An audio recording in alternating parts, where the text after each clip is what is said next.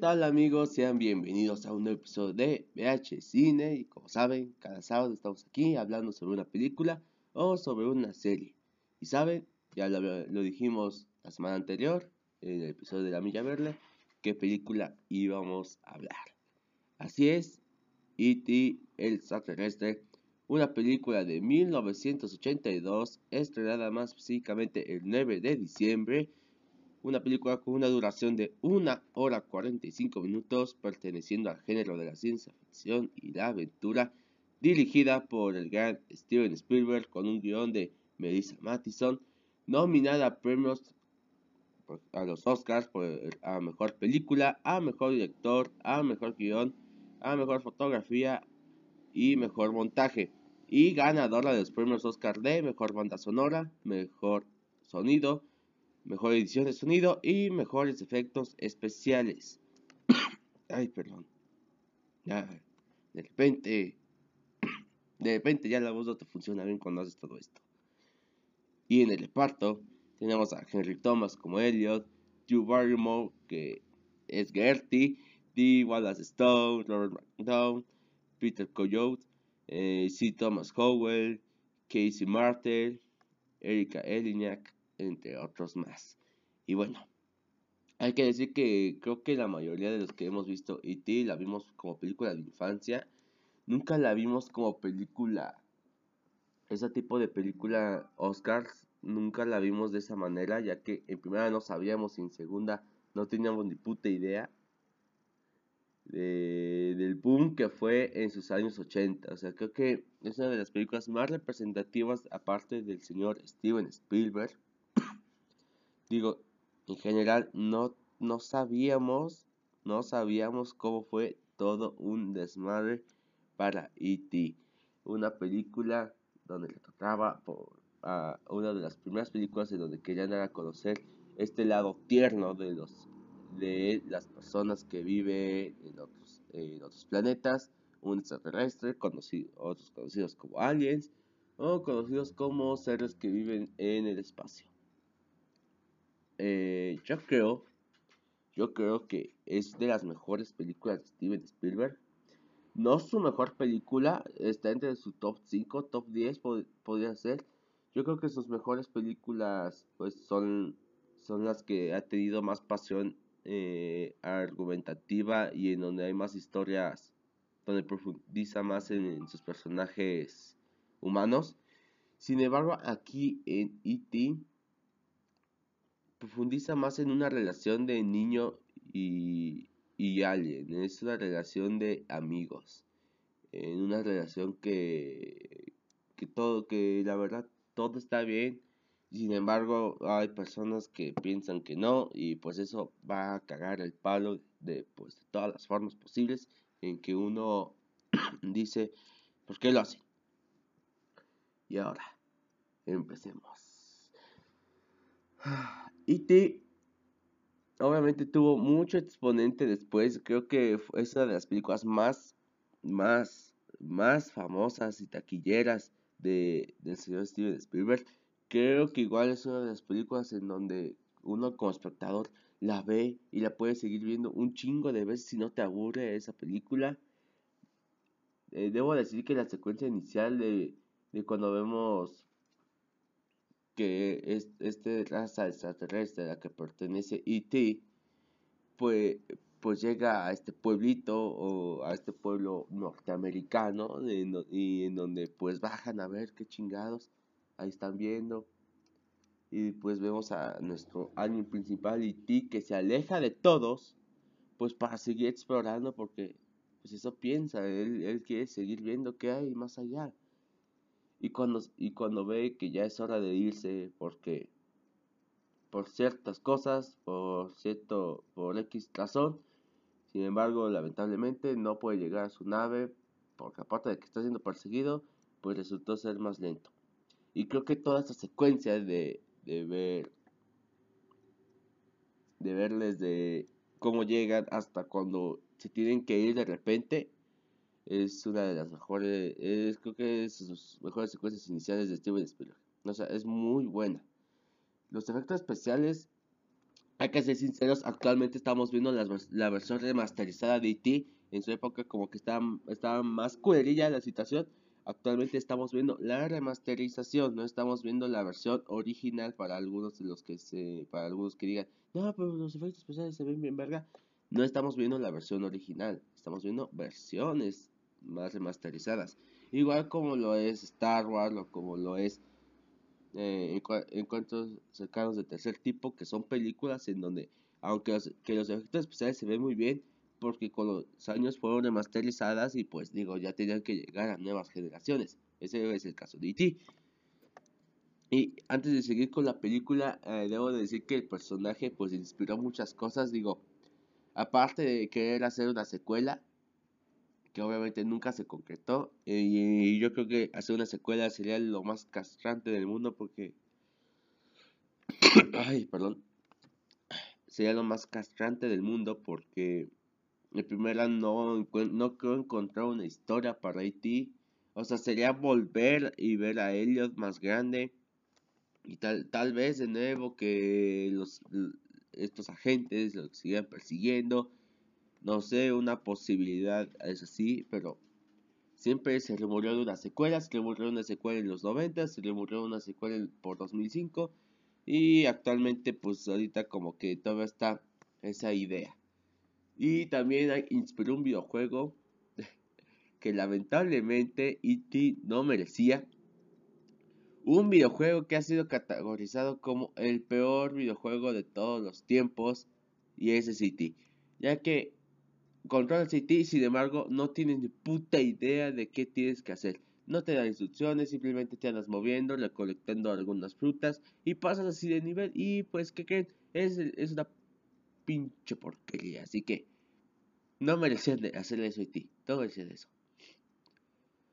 Y ahora sí, sigamos con la película. La película, en general, yo creo que es extremadamente buena. Como les digo, no es, eh, aparte no es de mis favoritas de Steven Spielberg. O pues, entra en el, no, sí, yo diría que sí entra en, mi top 5 de favoritas de Steven Spielberg.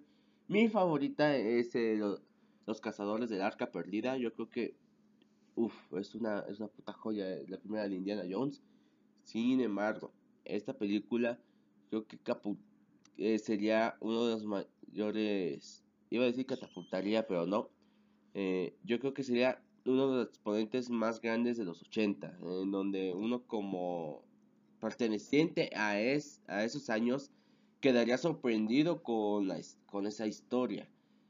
A lo mejor no ha avanzado muy bien con el tiempo porque, como decimos, eh, a nuevas generaciones pues prefiere ver pues, películas de Marvel, películas en donde, en donde les muestre superhéroes, en donde les muestre una fórmula en general que les mama sin embargo, E.T. al verla, aparte de que te genera valores de amistad, valores de querer ayudar, a pesar de no conocerse totalmente, te genera un sentimiento algo melancólico en ciertas maneras, eh, algo, un sentimiento así como de, los, en realidad los personajes no están para ayudar, sin embargo lo hacen.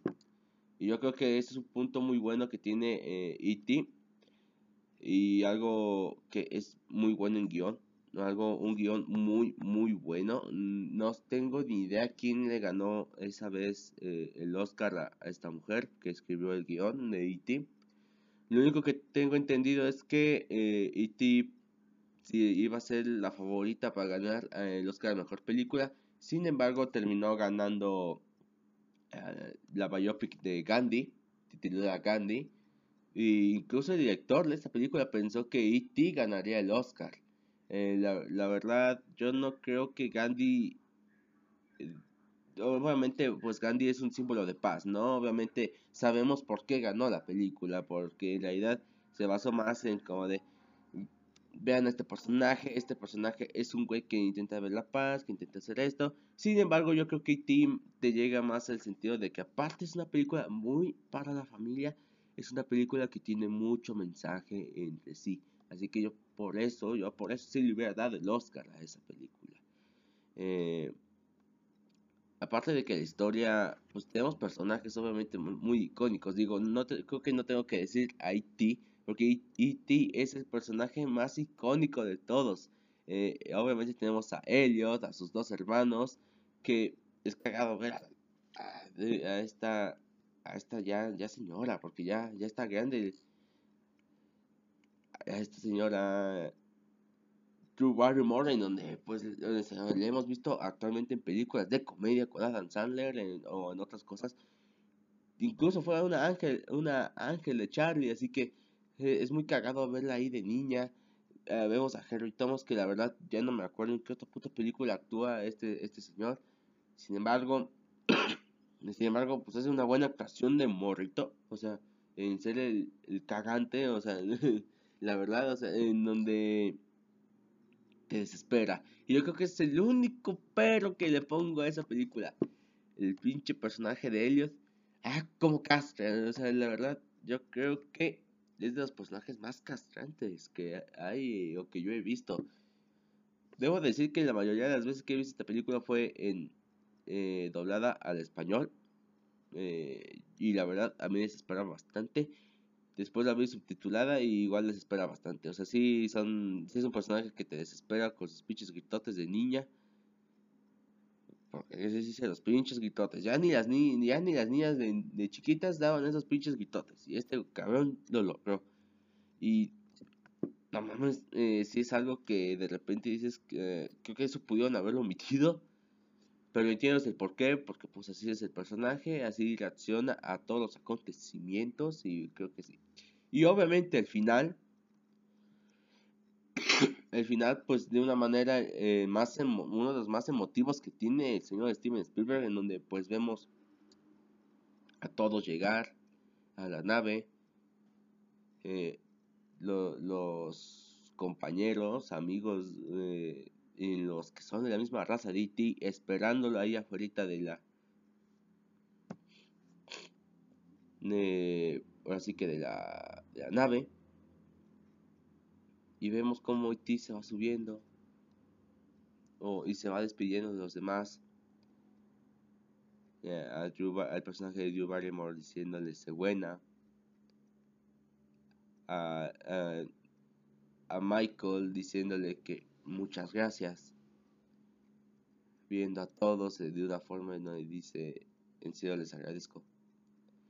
Y después ve a Elliot, lo abraza y le dice, nunca me vas a olvidar. Siempre voy a estar ahí. No me olvides. Y se queda como un fuerte lazo entre amigos. Y pues City se va con su plantita, se va, llega con sus amigos, se cierra la puerta de la nave, mientras Sergio e E.T. se siguen viendo y de ahí se van. Yo creo que ese es un final muy emotivo, algo que sí nos llega al corazón a muchos, alguien que nos decimos, así tenía que acabar, con un final feliz no un final triste, la verdad. Yo creo que E.T. no se prestaba para un final triste. Y si llegaba a prestar, pues yo creo que sería. Yo creo que hubiera perdido muchas cosas eh, en esa trama. Sin embargo, de verdad, de verdad, eh, es un final muy, muy bueno.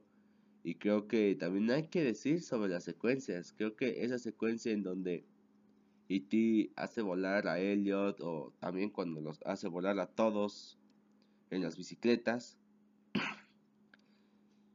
es, algo muy emocionante. No sé si ustedes qué piensen. Algo muy, muy emocionante cuando los ves que suben y, se van en las pinches bicicletas y van.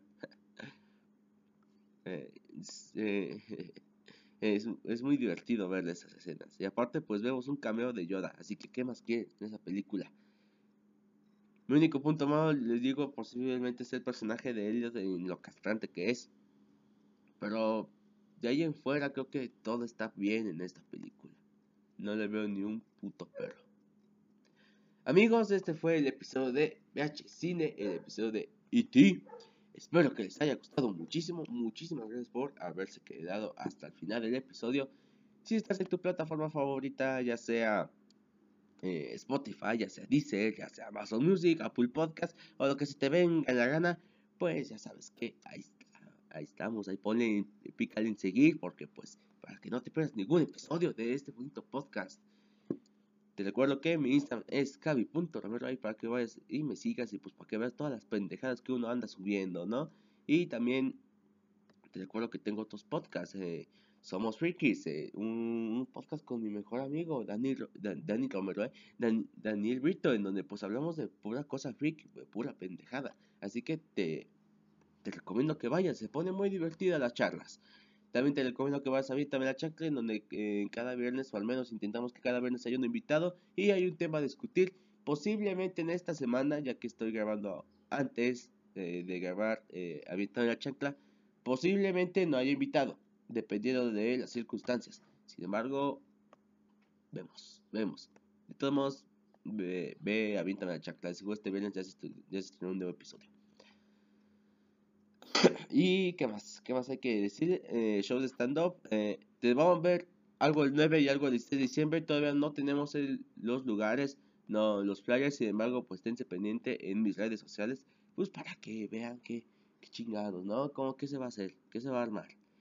Y creo que sería todo. Y debo decirles que la siguiente película que se hablará, porque ya entramos en épocas navideñas, se va a hablar de Pesadilla antes de Navidad, más conocida como El extraño mundo de Jack.